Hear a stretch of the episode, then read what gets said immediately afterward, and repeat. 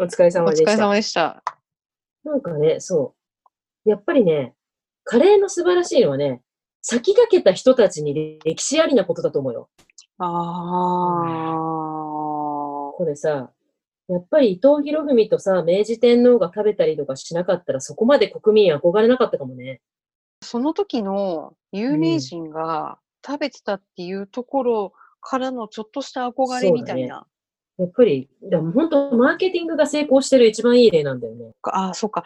上陸してきて、えー有名人、著名人が食べてて、で、オシャンティーな西洋人がスプーン持って食べてて、ちょっと憧れを抱き、いつもの8倍ぐらいするけど、ちょっとものすごい晴れの日に頑張ってうん食べるっていう目標が出てき、食べたら美味しすぎて、これどうにかして家で作れないかってなって、カレー粉が生まれ、で、さらにもっと気軽に、忙しくなったけど気軽に食べたいってなったらカレールーができたっていう。そう、だからすごく、なんていうの？うんうん。うまくやったよね。カレーのやつ。あの、あの、時代にうまく沿ったってことですよね。ほんとそう思うわ。うん。これが、例えば戦、戦後にカレールーができ、生まれなかったら、多分カレー粉だけだと、まあ、忙しいから多分作らなくなりますカよね、レー粉だけだったら、料理にカレーって残んなかったかも。うん。炒め物にカレー味ができただけかも。ね。うん。ひょっとしたら。うん。うん、そうですよね。うん、けど、それが、そこで終わるんじゃなくて、米に合うっていう、うこの日本人のそう、本能そこではが、もう米なんだよね、これ。本当に。うんうん米がなければ、きっと、流行ってない。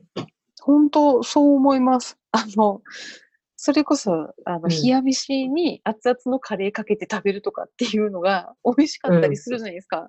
うん。えでもそうだよね。うん。そういうところで、うん流行ったわけだよ。米が炊飯器がなくて、でまだ保温できなかった時代に、熱々のカレーを冷や飯にかけて食べるっていうのが、みんな美味しかったんだろうなっていう想像つきますもんね。当時、炊飯器が全部の家庭にあったわけじゃないから、こん絶対に炊飯器なんかないところでも、それができたわけだよね。煮込みをかけちゃってん熱々で食べたら冷たい米も最高みたいだからあの、おじいちゃんたちの時代の人とカレーを食べると、今って普通にまあ米とカレーを一。緒に食べるけど、その前に全部かき混ぜちゃうんですよね。混ぜるおじいね。ちゃんたち混ぜる混ぜる。混ぜるわ。あれは、そういう文化だったんだっていうのにうん今気がついた。特にね、関西人混ぜるから。うん関西のカレー屋さんが混ぜることを推奨したから。へえ、じゃああの、そういうそうそう流そうそうれで自由権もあるようなもんか。まあ、多分さ、関西人のがうんせっかちなのよ。だから、熱々なカレーを食べるよりは、冷たいご飯と混ぜることで、早く食べる。早く食べようみたいな。と私は思うよ。考察上。うん、そうね、そうね。あの、そう言われてもなんか、あの、そんな気がすする。せっかち関西人がゆえの混ぜ混ぜ文化よ。うーん、うん、そうね。あの、熱いものを夫婦しながらゆっくり食べるっていうないよね文。化じゃないもんな。うん。あの、その時歴史は動いたって、某テレビ局であるじゃないですか。多分、あれで、一本、カレーライスの歴史できるよ。カレーライスなんてもうあれだよ。2回に分けなきゃできないよ。うん。ほんと。本当に。あれだよ、もう。スペクタクルだよ。伊藤博文と明治天皇がカレー食べてるシーン再現しなきゃダメだよ、もそうですよう。。すごいね、カレーって。いや本当にやっぱ冷や飯オンほかほかカレーっていうのはあったから、あの、おじいちゃんたち、卵も落とそすじゃれもさ、ないですか。さらに温度下げてるからね。なんならウスターソースかけちゃうんだから。そうそうそうそうそうそこれは自由権の発想だよね。ウスターソースう。卵。うん、あのカスタマイズ感はすごい。本当でもにそう、カレーってさ、誰 が作うんっても、どういう風に作っても美味しいカスタマイズができるところに魅力があるんだと思うよ。に、日本のカレーね。日本のカレーって、うん。やっぱりあの、そこにある材料で全部できたんだよ。玉ねぎ、じゃがいもがなくたっていいんだもん。わかる。今でもね、カレー作ろうってなった時、とりあえず冷蔵庫にあるもの入れちゃえっていう感覚強いですもんね。別にナスだってズッキーニだっていいわけじゃない。うん、うん。全然いいだ。ってカレールーに味がついてんだもんね。便利だわ。。ね、本当に。便利を狙った日本人の歴史ですよね。本当に。でも米だよ。でも米。その、海外で、この日本のこのカレー的な立ち位置の外来食なのに国民食になった食べ物っていうのが何かなっていうちょっとまた気になり始めてきた。ねなんかあんのかな？多分それのベースは多分主食ありきになってくるから、そうすると意外と、なんだろう、まあパン文化、そうだね。主食で言うと米かパンかどっちかか。でもやっぱりさ、うんそういう意味ではあ、ピザとかもそうなんじゃない？うん。そう。だし、メキシコうんのトルティーヤも言ったら主食うがん、うんト。ウモロコシじゃないですか。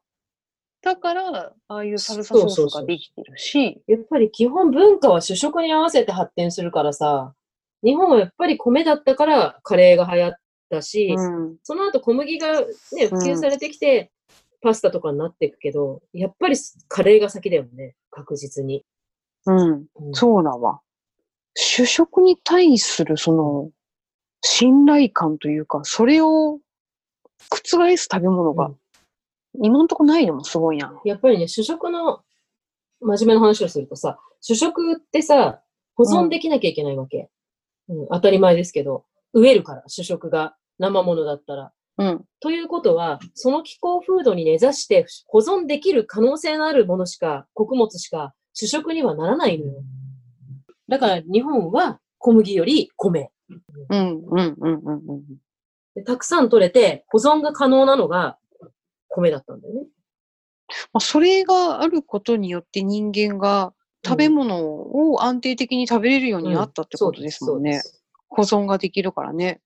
うん。そうですうん。だから、まあ、どの国もそうだけど、保存と生産がうんできたものがその国の主食になっていって、それに合わせた食べ物が流行っていくっていうのが、もう世の中の食のセオリーで。そうだな。うん。そう、揺るぎない。もうこれだけは変わらないし、だから天皇陛下の仕事って、今年の米の豊作を願うことだし、それが全部順、つながってると思うの。うんやっぱり神様はお米をくれるしって。やばい。うんなんかまたいろいろつながって、またちょっと、スペクタクルがそうだよ。だ止まらない。そう言ったらさ、お米って言うけど、お小麦って言わないもん、私たち。そうそう。そう、あのね、お箸の会の時からね、もう、あの、これ言い出したら止まんないから言わないでおこうと思ってたんですよ。お、あの、おがつくやつ。おがつくやつおでしょ？がつくやつ。そう本。当にね、お身をつけとかね。そうそうそうそう。お大根とかね。神様がそこにいるっていうもんををつけんだろうけど、でも基本的には、もともとはお米製品にををつけんだよ。うんお餅とか、お団子とか。うんうんお味噌だって米麹だもん。それの本質は、えっ、と、神からの恵みっていうので、おがついてるんですよね。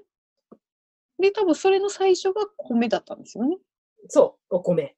お米。ちなみに米って昔から米って言うんですか？うん、まあ、結構古い時点で米だよね。稲って言ってるし、こ米って言ってるし。ううん。稲におがつかないじゃないですか。うん、米になってないもん。お稲って言わないじゃないですか。要は、食べる状態になったものしかおがつかないですよね。そうです。これがなんか自然発生したものなのか、やっぱり昔は意図的に、そ、尊敬じゃない、えー、敬う気持ちでみんなが言っていたのか。あの、おってさ、オンじゃん。うん。うんうん。だから、オンっていうのはさ、基本的にはさ、あの、なんていうの？こう、恐れ多いものにつけるものなの。日本の漢字文化って。うん、例えば、うんうんうんお宮様とか、お日様とか、うん。お日様ね。うん。なんていうの、絶対目上の人、うんうん。に対してつけるものだから、その絶対目上、絶対素晴らしい人がつけてるものには王をつけるわけよ。例えば、お宮様の被っているお帽子なわけよ。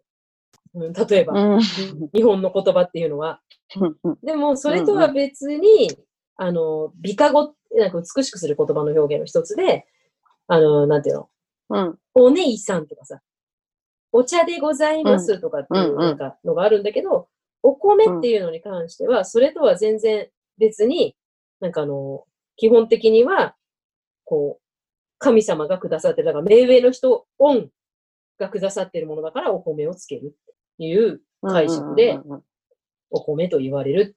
お米の話だけでもすごいのに、なんでおがつくかっていうのは、本当に大変だと思う。こそこそこそか。お疲れ様でした。ありがとうございました。お疲れ様でございました。失礼します。はい、ありがとうございます。ではまた。はーい。